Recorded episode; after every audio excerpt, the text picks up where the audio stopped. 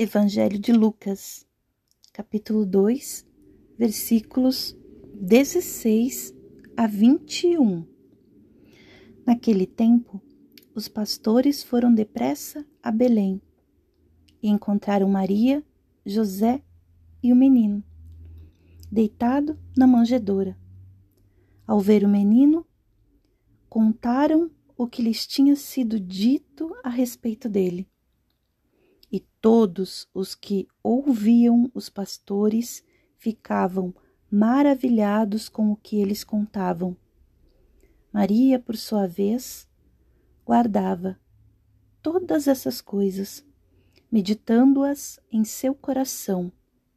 E os pastores voltaram, glorificando e louvando a Deus por tudo o que tinham ouvido e visto, como tinha sido dito a eles.